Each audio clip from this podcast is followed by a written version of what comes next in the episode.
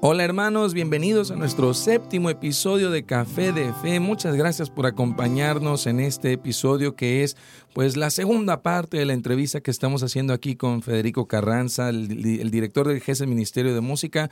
Nos encontramos desde las oficinas de GESED Ministerio de Música en Monterrey, Nuevo León. Yo soy Fede Carranza Jr. Como siempre, muy contento de que nos estén acompañando aquí en nuestro podcast Café de, de Fe.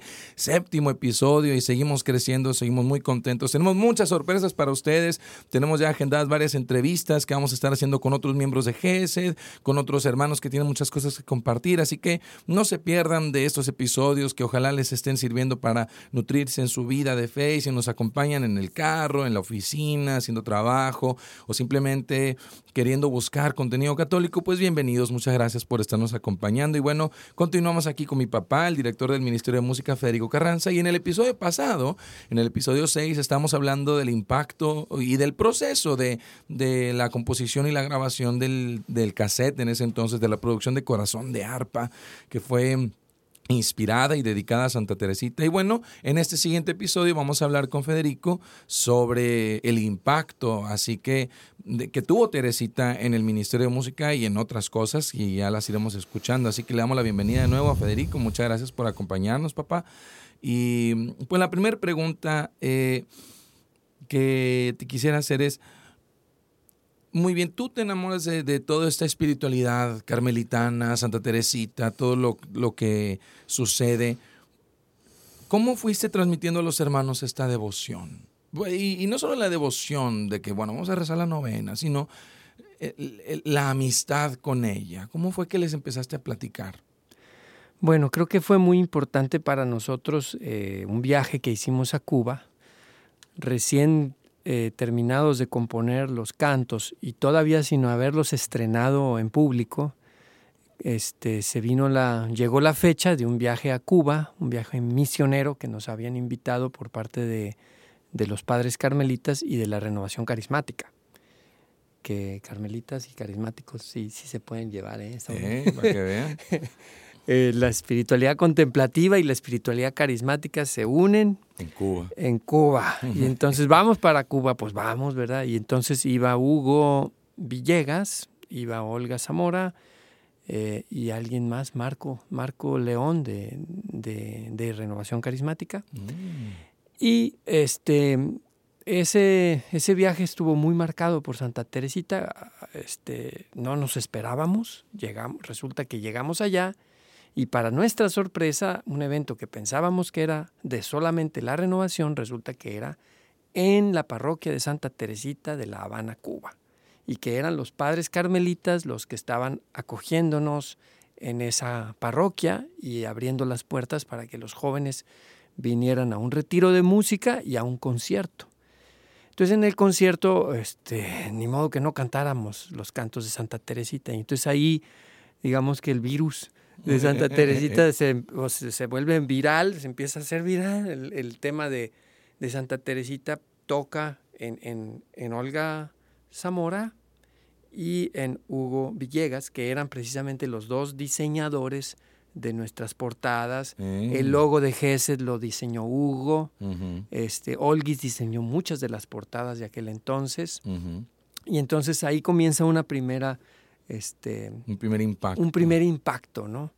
Este, el segundo impacto fue este concierto que dimos en, eh, el auditorio, en donde fue de mucha impresión, de mucha sorpresa para nosotros el ver que se llenó y que, este, que mucha gente era devota de Santa Teresita y, este, y cómo la gente respondió a los cantos y a todo, pues ahí ya, digamos que el grupo el mismo grupo empieza como a ver algo diferente, algo nuevo para nosotros como Ministerio de Música, en donde uno como músico siempre tiene ese, pues ese peligro de que las cosas se centren mucho en mi experiencia de Dios o en mí, frente a tratar de cambiar el foco hacia la experiencia de Dios y, en este caso, la persona, y la espiritualidad de un santo. Exacto. Santa Teresita, ¿verdad? O sea, Santa Teresita y Gesed en concierto. El concierto es de ella. O sea, estamos, estamos interpretando el corazón de ella, eh, los anhelos de ella y eso fue como quitarnos también del, del centro, de, por así decir, de la escena y poner las fotos de ella y yo, yo quería que la gente viera las fotos más que nos vieran a nosotros. Y entonces eh, al hacer esa primera experiencia, pues este, varios hermanos se empiezan a interesar, Andrés empezó también a, a leer y todo, y claro, desde el momento en que habíamos estado grabando la producción, haciendo eh, este, la grabación, pues ya había habido una primer también acercamiento y, este y así fue como se fue propagando dentro de nosotros la espiritualidad. Otro hermano, eh, otros hermanos empezaron a leer las obras completas y, y este a, como a participar de hacer la amistad. Exacto. Y ahora, eh, ¿cuáles eran los elementos de la espiritualidad de Santa Teresita que resonaban con el apostolado del ministerio hasta ese entonces. Lo que el ministerio hacía, que es pueden evangelizar a través de la música. ¿Cómo fue, eh, qué, cuál parte de Santa Teresita fue donde eh, como, ah, mira, estos nos identificamos con esto, ¿verdad? Pues fue el amor a todas las vocaciones y la vocación al amor. O sea, el amor a todas las vocaciones porque eh, en, del año 96 al año 2001 hay un una transición muy importante para nosotros en cuanto a, aprender a amar otras vocaciones, aunque no sean la nuestra, que es lo que Santa Teresita descubre, ¿verdad? En el corazón de mi madre, la iglesia, yo seré el amor y así podré serlo todo. Y entonces, este, de pronto llegan unas hermanas religiosas que quieren una producción, nos piden la producción y para poderla cantar bien necesitamos amarla y para poderla amar necesitamos conocerla. Entonces el proceso de conocer para componer, para cantar, para amar, eh, eh, este, Santa Teresita entra allí, su espiritualidad se vuelve fundamental para nosotros en las producciones que hicimos en esos años. O sea, este, Hora Santa, a la juventud consagro mi vida, te pertenezco, se empiezan a impregnar Santa Clara, Dama Pobre, este, cuando vienen las, las, hermanas Clarisas, después de que llegó la reliquia de Santa Teresita a México, eso fue tremendo. Y la otra fue que la palabra Gesed y el, la vocación a ser Gesed, este, pues trae a Teresita dentro. Nosotros quizás no lo sabíamos, no lo habíamos descubierto, pero en, en el Palacio de los Deportes en el año 2001, cuando vienen las reliquias y el, el, día que se está despidiendo la reliquia, ya de ahí se iba al aeropuerto y se regresaba a Francia, un sacerdote se acerca y me dice, ustedes se llaman Geset por Santa Teresita, porque Santa Teresita es la adoradora del Dios Gesed. Y yo dije, ah, caray, ¿qué, es eso? ¿Usted es católico, padre? bueno, me dice, yo hice mi doctorado en la ciencia del amor de Dios y me, topé y Santa Teresita me salió al encuentro. Seguro que tú no la buscaste, ella te buscó a ti. A mí me pasó mm. igual, me dijo. Porque Santa Teresita se ofrece como víctima de holocausto al amor misericordioso. Y el amor misericordioso en hebreo se dice Gesed. Si Santa Teresita se ofrece, se inmola, por así decir, como víctima al Gesed, que es Dios, porque Dios es amor. Y en todo esto ustedes no habían contemplado esa idea. No, nunca lo habíamos, nunca habíamos pensado en que Gesed quería decir tantas cosas, algo tan profundo. Y además me dijo algo más, me dijo, ser Gesed, ser el amor, no es pertenecer al grupo Gesed. estoy en Estoy en el grupo Gesed, pertenezco a la comunidad Gesed. No, Señor, tú eres Gesed, tú eres amor, porque Dios es amor y te creó a su imagen y semejanza. O sea, va a lo más esencial de ti como persona, que el amor es lo que te define como persona porque te hace semejante a Dios, que te creó persona. Claro. Y si no amas, no eres persona. No, no. Te despersonalizas, te vuelves cualquier otra cosa menos una persona. Entre a medida que amas más, más eres. Más eres esencialmente lo que fuiste llamado a ser en el diseño, en el designio y en el plan maravilloso de Dios para ti. Y cuando me dijo eso ese padre y lo escuchamos, ahí estábamos los demás hermanos, Ofelia, Olguis, Mayela, pues este, quedamos todos impactados de aquello. Y entonces fue más o menos en ese año cuando Teresita nos adoptó como patrona del ministerio. Yo no puedo decir que nosotros la escogimos a ella, creo que ella nos escogió a nosotros. Así es. y luego estuvo este suceso muy, muy seguido, muy pegado, eh, igual y por los designios del Señor, de que visitaron las reliquias de Santa Teresita e hicieron todo un, tour, en México. Una gira, sí, sí, sí. Eso fue en el año 2001, dimos 33 conciertos en más de 22 ciudades en cuestión de tres meses. O sea, íbamos detrás a donde iban las reliquias, pues a muchos lugares donde fueron las reliquias, fuimos invitados para dar el concierto que se llamaba Santa Teresita y Gesed en concierto, que ya lo mencioné anteriormente, así tal cual como, como el padre Rodolfo nos pidió que lo presentáramos como lo habíamos diseñado, por así decir. Así se presentó en muchas ciudades y en muchas de ellas con la reliquia presente. Y fue algo muy significativo, muy que nos transformó y proyectó al Ministerio de Música al apostolado que tenemos hoy en día. Así es, y justo eso tiene que ver con la siguiente pregunta, que es, y actualmente, o sea, eso fue hace ya pues 25 años eh, y, feria. Eh, ¿Cuál es entonces el rol actual de Santa Teresita en el Ministerio de Música? Bueno, pues como patrona del Ministerio de Música, Santa Teresita marca para nosotros toda una espiritualidad, una manera de vivir, ser Gesed, una manera de vernos también frente a Dios, de mirarnos como Dios nos mira, una amistad con los santos carmelitas Santa Teresa y San Juan de la Cruz, eh, una metodología de trabajo cuando componemos y producimos música.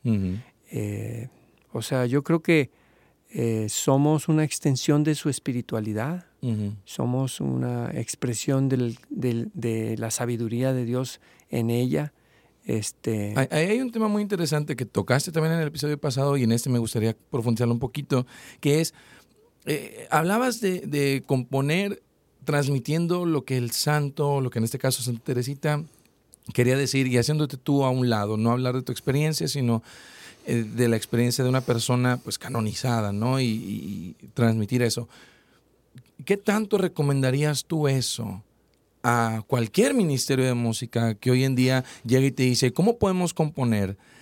Y y quieres como darles eh, métodos, técnicas eh, y, teoría al respecto, pero que les, les cuesta la idea de decir, pues es buen ejercicio renunciar primero a decir lo que tú quisieras decir y tratar de transmitir lo que un santo quisiera decir. Yo creo que somos, o sea, como iglesia tenemos una unidad y, y hay una diversidad. Entonces, la unidad y la diversidad eh, se expresan tanto en la música, en el canto, en las letras de nuestros cantos. Eh, yo creo que con Santa Teresita nosotros descubrimos eh, una, una, bendición muy grande que fue abre el arcón de la, de la riqueza de la iglesia y saca las cosas nuevas y las cosas antiguas como el buen maestro, como lo dice San Pablo, ¿verdad? O sea, saber sacar del tesoro de la iglesia lo nuevo y lo antiguo. Es decir, las cartas del Papa Francisco y los escritos de Santa Teresa de Ávila. y, encontrar en todo eso las fuentes de inspiración. este, en un lenguaje nuevo. O sea, cambiar el lenguaje, no el mensaje. Claro. Ahora, a veces no es fácil porque el santo o la santa que estás tratando de representar a través de la música usa un, lenguaje y unas expresiones que tienen cuatro siglos o que tienen un siglo y, hay frases o expresiones que nos, a nosotros en el lenguaje moderno no nos evocan, no nos dicen nada, ¿verdad? Este, y entonces ahí tenemos que tener mucha inventiva, mucha creatividad, mucho amor. Y estar bien asesorados, o sea, estoy seguro que en algún momento también consultaste Así es. Eh, con los mismos padres que te lo habían dicho. Sí, y, a veces también artísticamente hay una renuncia dolorosa de decir, es que yo como artista, como músico, quisiera expresar lo que traigo dentro. también, también es muy válido y también hay que hacerlo porque también tu vivencia es importante frente a Dios y frente a tu comunidad. O sea, no puedes desencarnarte salirte de la ecuación. Tienes que reconocer estos panes y estos cinco panes que traigo delante de ti, Jesús, los hizo mi mamá. Y les puso este ajonjolí o les puso, eran de cebada, ¿verdad? Pues ¿por qué eran de cebada? Pues porque no teníamos dinero, Jesús. No teníamos dinero, nomás había cebada. Bueno, pues, pues los multiplicamos y se multiplicaron y eran de cebada. Los, ni modo que los de, es decir, no se despersonaliza la ofrenda. La ofrenda a Dios nos, sigue siendo legítimamente personal.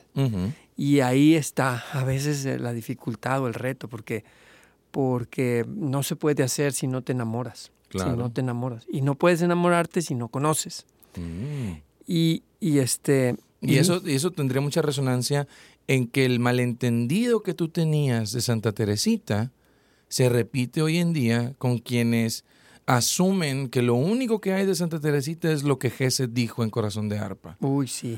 Y, y, no es que hayamos contribuido a un problema, sino que es, y más hoy, en la época de la inmediatez, en donde eh, quiero conocer a un santo, pero solo tengo cinco minutos para hacerlo. No, o sea, te puedo hablar de él, pero no lo vas a amar, no lo vas a conocer. Y en un post de Instagram y en un video de Facebook no va a estar sintetizada una experiencia de San Agustín o de Santo Tomás de Aquino o de San Francisco de Asís, por más famosos que fueran, la experiencia que tú viviste de que no, es que esa es la impresión que tengo.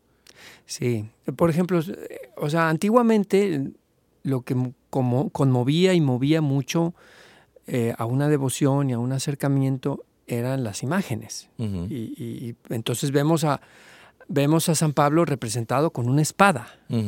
Y vemos, eh, o sea, cada santo mártir trae en sus manos el objeto con el que fue martirizado. o vemos, este, y entonces, pues eso en su momento, en su época, evocaba y atraía, pero en una sola imagen, tratar de transmitir todo lo que fue San Pablo. ¿Y por qué trae la espada? Pues porque fue decapitado, ¿verdad? Pero eso, hasta que no ves la espada y te preguntas y profundizas.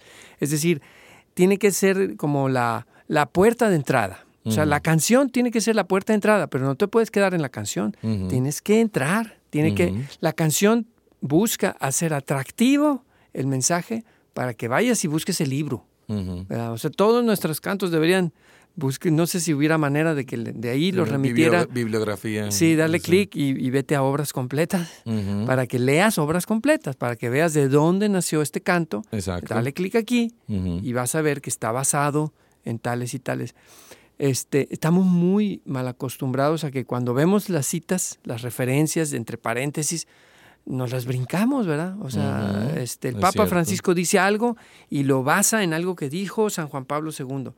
Pero pocas veces uno se da el tiempo de ir a lo que dijo. De ir a lo que dijo San Juan Pablo II y cómo lo dijo. Entonces, el canto puede tener esa misma este, dificultad, ¿no? De que por un lado te acerca, porque tú puedes ir oyendo el canto en el radio, en, eh, en el carro vas manejando y lo vas escuchando, y en el carro ir manejando y ir leyendo, pues no, no, es, recomendable. aplica.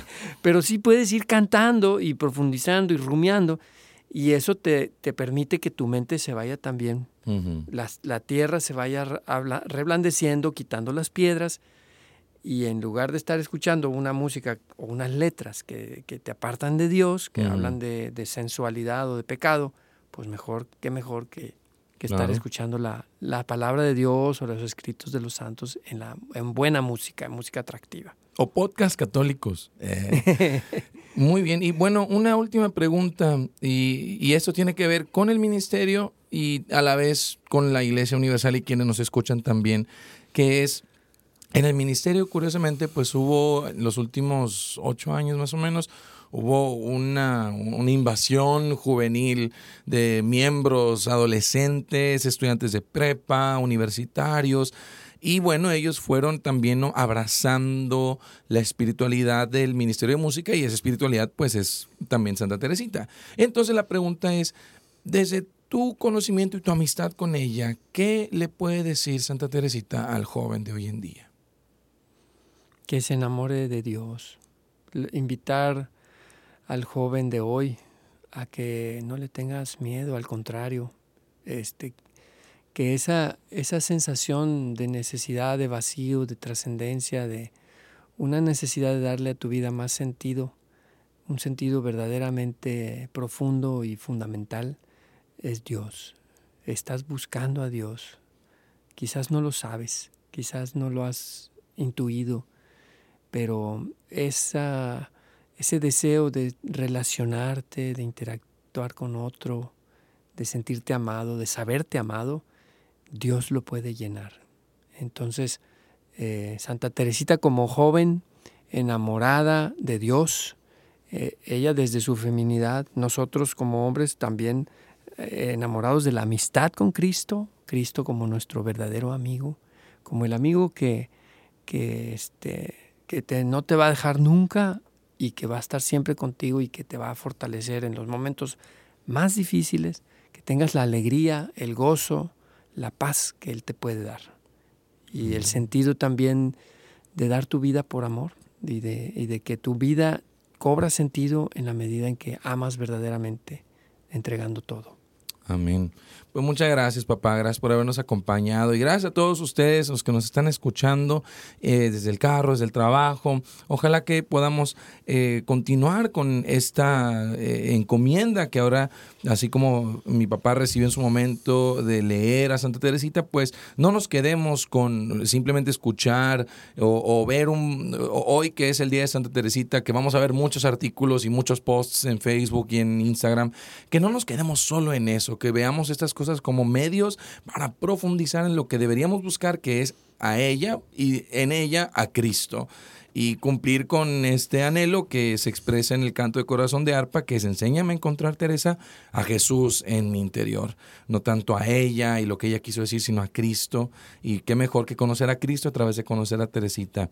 Así que muchas gracias por habernos acompañado, papá, gracias a todos ustedes que nos están acompañando aquí en nuestro séptimo episodio. Tendremos más sorpresas más adelante con otros hermanos invitados del Ministerio de Música y de otros ministerios que estamos también buscando para que nos acompañen aquí en Café de Fe. Dios los bendiga, hermanos. Compartan el, podcast, compartan en redes sociales, acompáñenos en el próximo episodio, sigan orando por nosotros. Nos vemos a la próxima. Yo soy Fe de Carranza y que Dios los bendiga.